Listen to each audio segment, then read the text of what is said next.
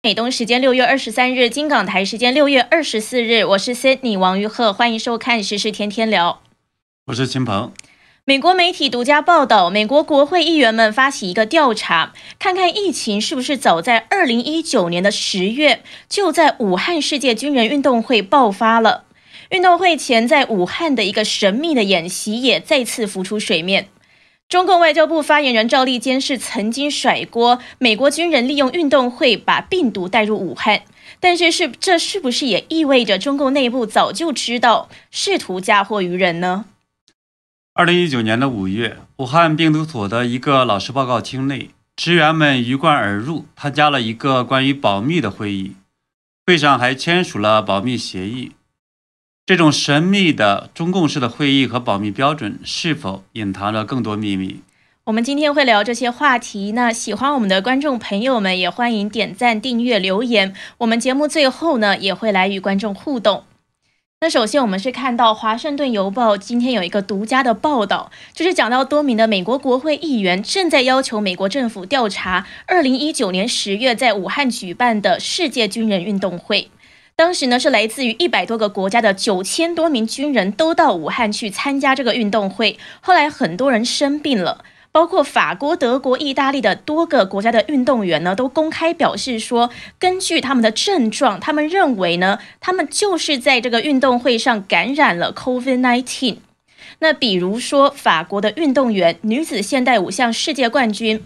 库威尔，她在二零二零年五月就曾经出面，她说自己和她的男朋友贝老在前往武汉参加运动会的时候就感染了新冠肺炎。那如果是真的的话，这个时间呢就比中国通报的首例早了整整两个月。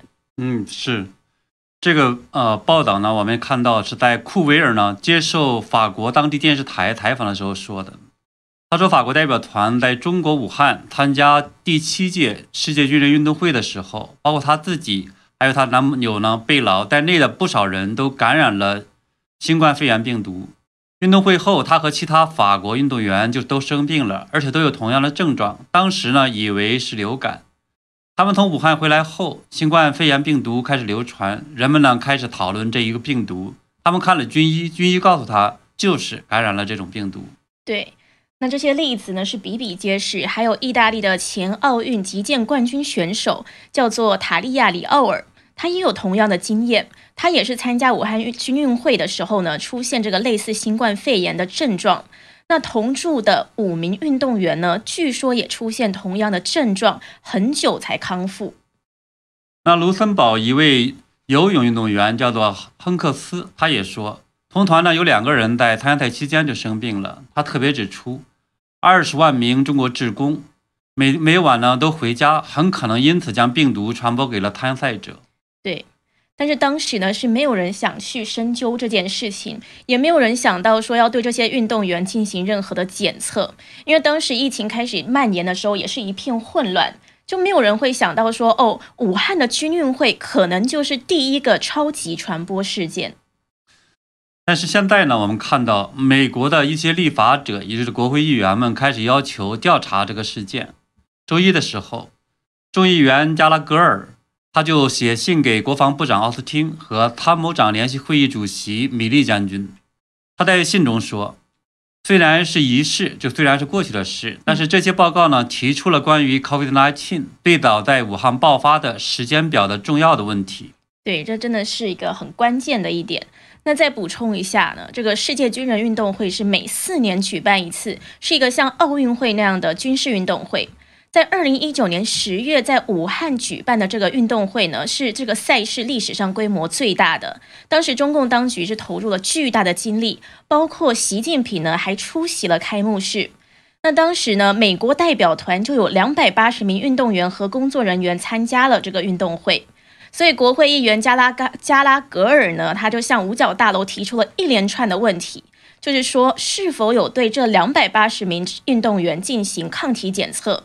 那是否曾经尝试在他们返回基地之后追踪疫情爆发的情况？那美国军方是否曾与其他参与军运会的军队共享信信息或是数据？那目前有没有在进行任何的调查？他就丢了一连串问题给五角大楼。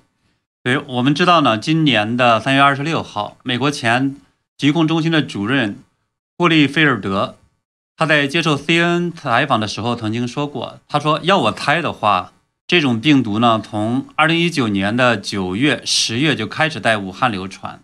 嗯，我们周一的节目中也提到了，美国呃封城，美国呢对之前保存的这个血液样本进行这种检测，报告发现呢，早在二零一九年的十二月十三号，美国就有极少部分人的血清中出现了新冠病毒的抗体。嗯，这个当时呢，中共外交部发言人赵立坚呢，也试图拿这一点来打脸美国。还有包还有包括这个之前中共呢，也是有想要甩锅，说美军把病毒带进武汉运动会的，说美军呢是从马里兰的德特里克堡军事实验室带病毒过去武汉的。但这个实际上说不通，因为呢，病毒我们知道是在武汉爆发的，不是在马里兰。那么在呃周一的时候，我们那个节目中实际上详细讲过。一会儿的话，我们再换一个角度再说一下。是我们等等还会细谈。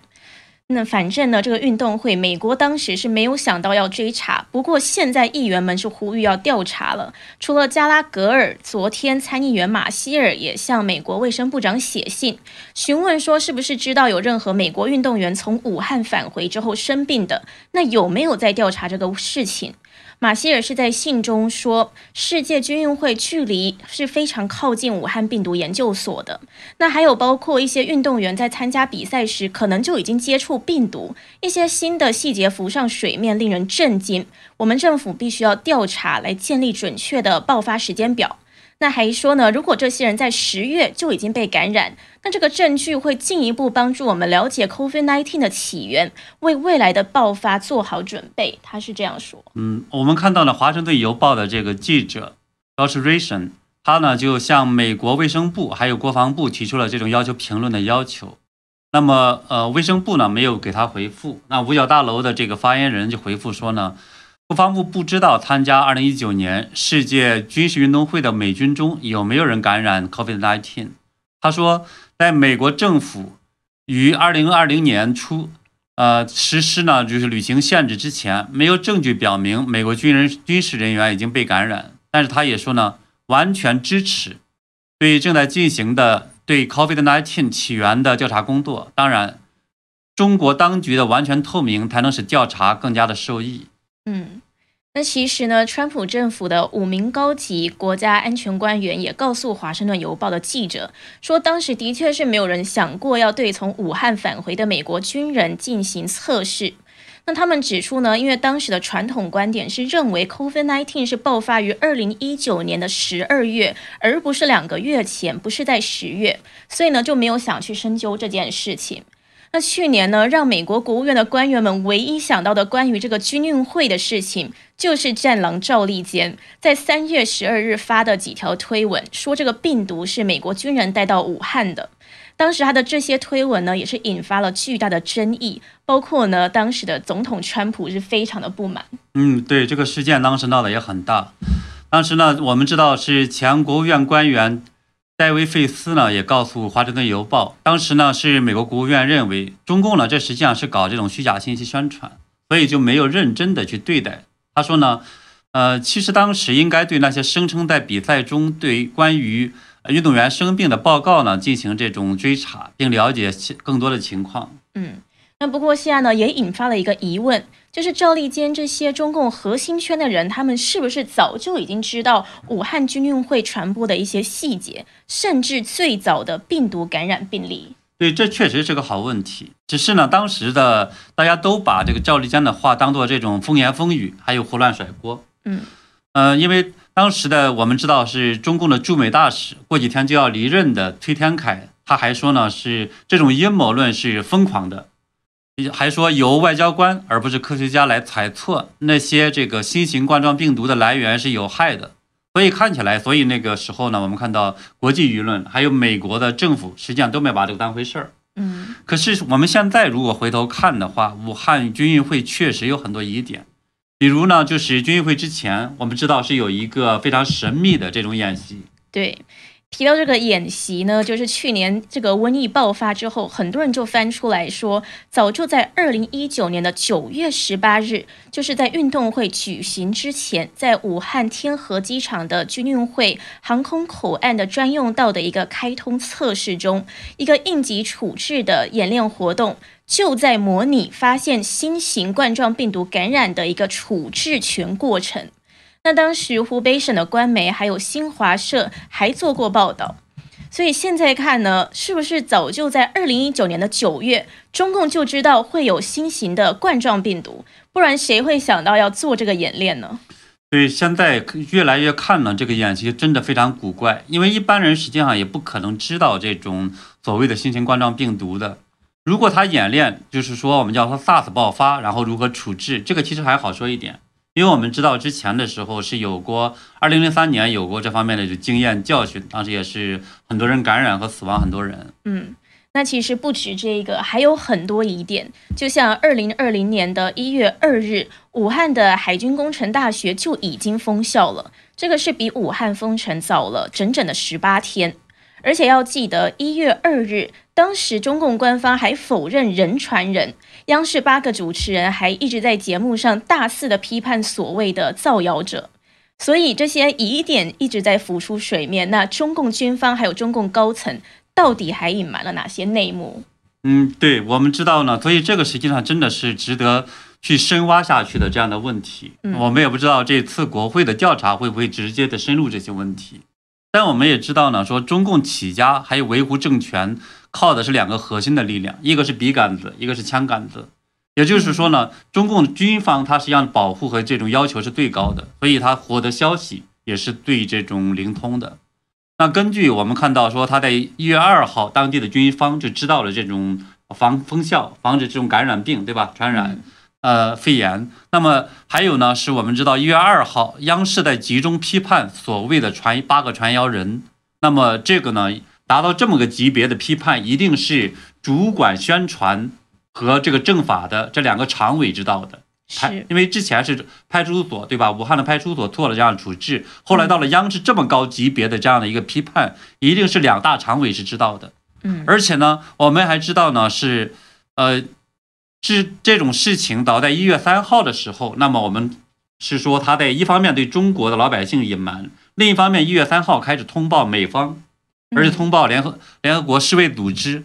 那么这种情况下，我们也知道中共的里边还有一个说法叫外交无小事，嗯，也就是说中共外交这种小组小组组长是谁呢？习近平，对吧？也就是说可以推断什么呢？就是早在一月二号之前，我们说中共的。那个政治局常委，也就是说中南海还有军方已经知道这个疫情控制不住了，所以呢，在做各方面的这样的一个信息的准备，一方面打压信息，打压的这种呃知情人，另一方面的话呢，再让军方或者什么等等其他的地方做出好的准备。是。而且我们之前呢，在节目中也分析过，就是国药的董事长，他曾经呢也透露说，他们从启动到开始第二临床实验，只用了九十八天就完成了。那这个就意味着他们早就在二零二零年的一月五日就已经开始研发疫苗。对我们如果这么倒推回去的话，就九十八天，从四月十二号倒推回去，那么应该在一月十五号、一月五号，他们就知道了。对吧？嗯，也就是说那个时候开始研发疫苗。如果我们刚才说到了一月三号，那时候还卫健委发了一个这样的通知，通知所有的这样的这些单位不能私自做这种检测，也不允许把这样的信息对外透露，包括不能批准到这个基因特序发给其他的国家或者其他人等等这样的一些信信息来看呢，我们说习近平还有这个中共的这个高层。其实已经做了这种两手准备，一手的话呢，是为了所谓的中共党的秩序的稳定和所谓的这样的一个春运等等的，他呢就是一方面掩盖，另一方面呢，他也开始研发疫苗，而且呢开始这种信息战这方面的准备。是，那当然，想必之后还会有更多的疑点和真相会浮出水面。是。那另外呢，我们也看到，在周二的时候，《华盛顿邮报》还有一篇报道，是提到了一个神秘的秘密会议，就感觉武汉病毒所呢，在这次大瘟疫中的角色的确是不简单。那什么样的这个秘密会议？是。这报道中呢，说是在二零一九年的五月，武汉病毒研究所的全体工作人员是鱼贯的进入了一个老式的报告厅，是非常详细的一个描述。那是说，一名湖北省的当地官员叫做唐凯红，讨论了他们面临的国家安全风险，还警告外国间谍的渗透活动。那最后呢，报道还说，会上还组织了研究所二零一九年度的一个安全保密工作责任书的签订工作。那为什么这样的一个实验室，它要去防止这种所谓的间谍、所谓的国家安全、所谓的这样的这种签保密协议？说实话，我们不知道，对吧？但看起来呢，不像是说一般的这种企业的或者事业单位的这样的一个一般性的这种保密工作，看起来呢，更像一些所谓的干大张旗鼓的这种国家级的所谓的间谍的内外间谍这样的一个保密工作。那他要保的是什么东西呢？我们不知道。不过呢，我们也知道呢，是。中共呢是相对一些这个其他的国家保密门槛非常低，而且什么都要保密。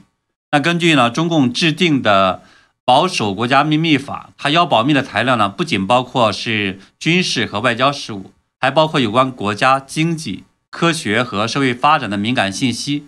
至于什么样的信息才算敏感，只有中共当局才有广泛的这种自由裁量的权利。那到底是在做什么见不得人的事情？什么都需要保密，是吧？对。那这点呢，和西方民主国家也很不一样。那另外一点，我们也注意到，就是中共方面呢，他们是一直刻意的在把制造病毒还有实验室泄露理论混在一起说，就是说没有制造，所以不存在泄露。可是事实质上呢，两个是不冲突的，因为很多的西方科学家他们是赞成自然起源，但是也承认说会发生实验室事故。对，刚才呢，我们的视频中这个也播放了，说中共就说武汉病毒所呢，他在这是拿那个蠕虫喂这个蝙蝠，而之前的时候，我们看到世卫组织的去参加武汉调查的这个谭德呃达赛克，对，就是达扎克，对，啊，对达扎克，他他呢也是在讲说武汉病毒所没有喂这种呃蝙蝠。还有呢，没有干脆也没有蝙蝠等等这样的一些信息，也就是说，看起来呢，这样保密应该是包括了所谓的这些那样的许多的这种信息，而不仅仅是所谓的国家秘密。当然，它可能是党的秘密了。嗯嗯，当然了，就是我们也知道呢，事实上是关于实验室泄露，就是它在西方国家不属于国家秘密。就是说，因为这实际上在科学角度来讲的话，有的时候。呃，我们讲说各种操作也好，或什么也好，带来这种事故之后的话，它恰恰相反，它必须要求公开。是，就包括呢，在二零一九年一个美国监管机构的年度报告中呢，就记录了说有两百一十九起的特选剂的意外释放，还有十三次的丢失样本。那这个特选剂就是一种致命的病毒或是毒素。所以呢，看到呢，美国监管机构或是一些西方民主国家，这些资讯理当都是要公开的。嗯，但是反观中国呢，我们呃不知道到底有多少实验室发生过泄漏，到底呢有多少这个实验室出过这种事故。当然零零散散的媒体有报道的，但是呢，从我们所了解的各种信息来看的话，其实真实发生过这种泄漏的或者出事故的实验室应该多得很。比如说在去年大瘟疫爆发之后。那么有一个叫武志红的博士，当时在网上也挑起了这么一个事，呃事件的一个讨论。他说呢，中国其实有很多的这实验室的这种事故，而且呢，对实验室的动物处置也非常的轻率，经常呢会呃让导师或者是这研究就是研究生等等把这些实验的动物拿回去吃了。所以呢，这种情况下其实都很容易发生新病毒的泄露。是。那回到这个五毒所的秘密会议呢？华盛顿邮报还注意到说，五毒所是定期的为员工举办保密的培训课程，包括二零一八年的一次，就是演讲者还讨论了这个机密敏感项目的海外旅行指南，还有接待外国人时的保密管理。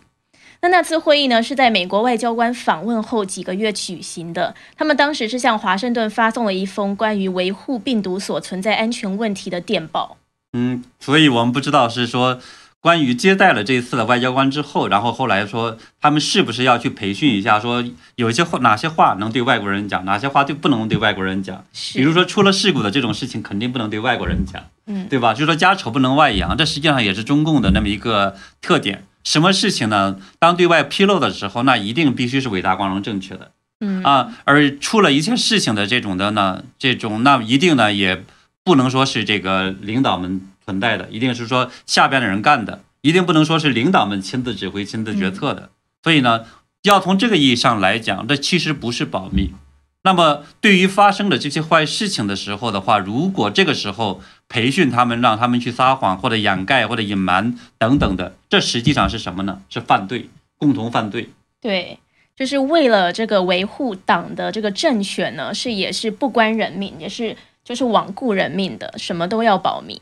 那我们从这些报道中感受到的呢，也是因为说去，因为他们拒绝披露这种真实的信息，所以中国的很多科学家呢，也可能充当了这种中共掩盖信息，还有造成全球大瘟疫的蔓延的帮凶。包括我们之前讲过的石正丽，之前也是告诉《纽约时报》说，由于保密规定，很多事不能说，那很多事要证实也无法证实。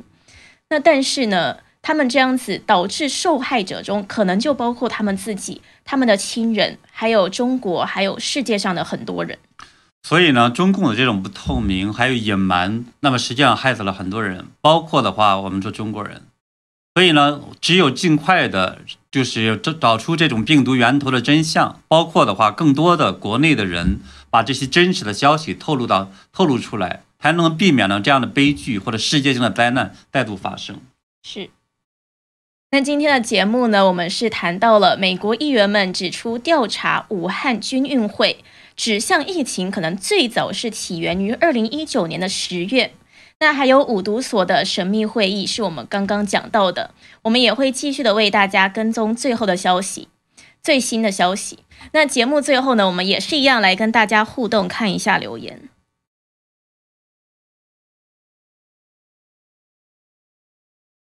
观众全游动是说中共不会承认的，因为赔不起。嗯，对，对，也有也有观众的话，在我们节目刚开始的时候就在讲到了，说呃，二零一九年九月十八号，武汉机场呢有曾有过这种新型冠状病毒的这样的一个演练，就大家其实可能对这些疑点也是一直在高度的关注，对吧？是，嗯。那现在的确是，像美国众议院共和党领袖就已经提出八大计划向中共追责了。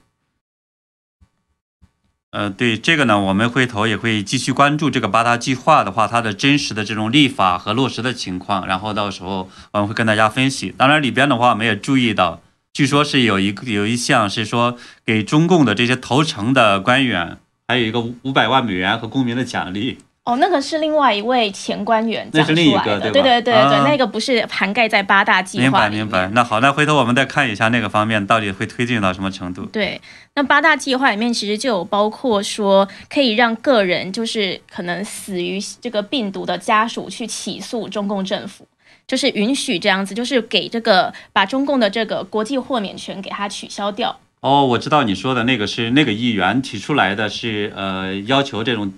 追责的那个那个对的，这个八大计划，明白好。对，那我们来看看。对，还有网友讲的话，这是呃说隐瞒疫情等就等于放毒杀人，确实，他从严重程度上来讲，真是这样子。是。嗯。当然也也有网友讲呢，是叫做呃吴敏芬在讲说真相总会大白，中共呢一代隐瞒一代撒谎，那么被中国。病毒入侵无，呃无辜过世的世界各国的人会出来要求中共认罪。嗯，那观众潘冠伟也说别再欺骗世界了。嗯，人家说中共别再欺骗世界了。好。那我们今天的互动就到这边，非常谢谢观众朋友一直以来的支持，也谢谢大家今天的收看。那喜欢我们节目的朋友，也欢迎点赞、订阅、留言，还有多多转发我们的内容。好，非常感谢大家，那我们明天见。我们明天的节目再见。